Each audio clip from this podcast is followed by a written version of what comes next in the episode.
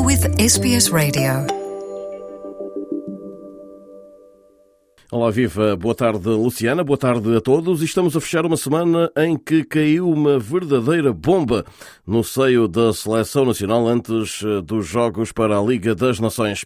É que o atacante do Benfica, Rafa, anunciou um ponto final na carreira ao serviço da equipa das esquinas aos 29 anos.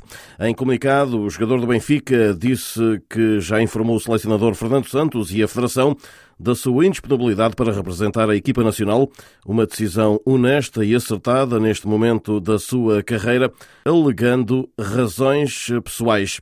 Uma decisão que causou enorme espanto no futebol português. Uma das primeiras reações foi a do colega de equipa, ou agora ex-colega de equipa na seleção, Bruno Fernandes, jogador do Manchester United, confrontado com esta autoexclusão de Rafa Silva. Uma decisão que tem que ser respeitada. Cada, cada pessoa tem, tem, tem a sua vida, tem os seus problemas, tem a, e tem, e tem a sua maneira de resolver os seus problemas. Há que respeitar a, a decisão do Rafa. O, o, mais importante é que, enquanto cá esteve, ajudou-nos muito. É campeão europeu, é campeão da Liga das Nações. Por isso, eu acho que aquilo que, que todos nós temos que fazer é estar gratos ao Rafa por aquilo que fez ao serviço da Seleção Nacional. Uh, foi um jogador exímio, foi um jogador que, que nos ajudou imenso e, uh, e agora tomou esta decisão.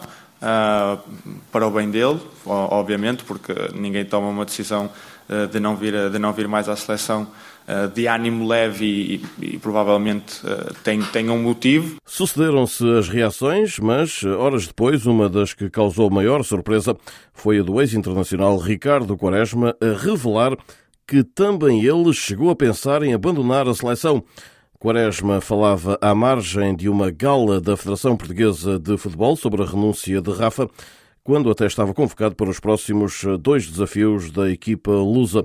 Quaresma disse que se revê na atitude do extremo do Benfica e confessa que também ele equacionou fazer o mesmo. Nós, quando estamos bem no clube, acreditamos que também podemos chegar à seleção e jogar.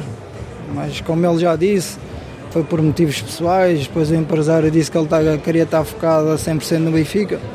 Por isso não, acho que só o Rafa é que pode, pode explicar isso da melhor maneira. Eu revejo, até, até vos posso dizer que também me passou isso pela cabeça. Porque eu lembro-me que, que, no Porto também estava, estava a voar e chegava à seleção e raramente jogava. Depois de Rafa Silva, substituído também pelo jogador do Benfica Gonçalo Ramos, e assim foi chamado pela primeira vez.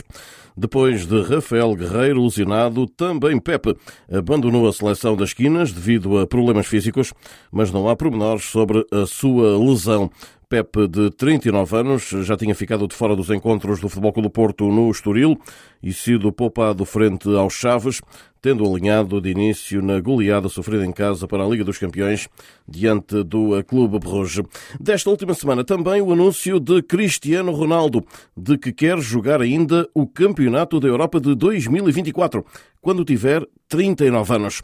Companheiro da equipa no United da Inglaterra, Bruno Fernandes não fica surpreendido com esta decisão de CR7. Quem poderia acreditar que, que o Cris não quisesse estar nesse europeu, provavelmente não o conhece bem o suficiente. Eu acho que nós, como portugueses, sabemos bem a, ah, a capacidade de trabalho que ele tem, a resiliência que ele tem, o gosto que ele tem por aquilo que faz, a, ah, a ambição que ele tem, principalmente, aquilo que tem vindo, vindo a demonstrar ao longo dos anos.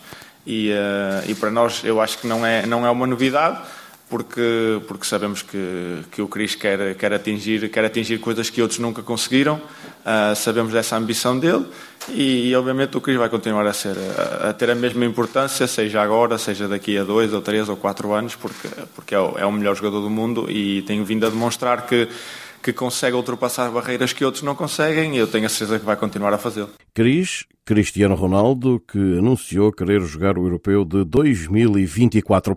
Do Benfica, o ex-presidente Luís Felipe Vieira arrasa Rui Costa no livro que em breve irá para as bancas.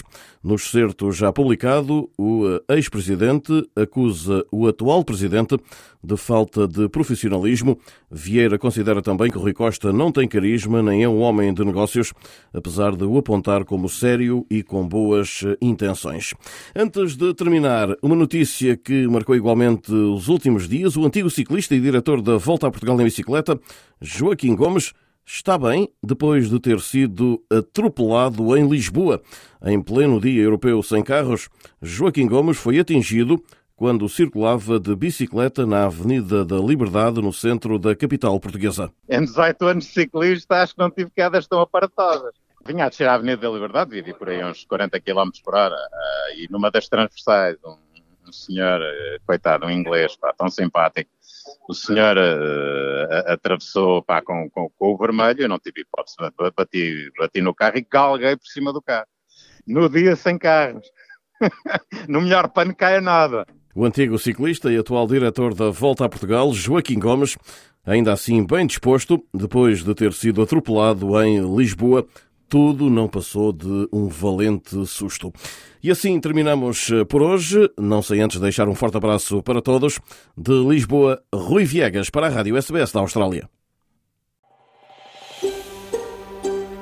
Want to hear more stories like this? Listen on Apple Podcasts, Google Podcasts, Spotify, or wherever you get your podcasts from.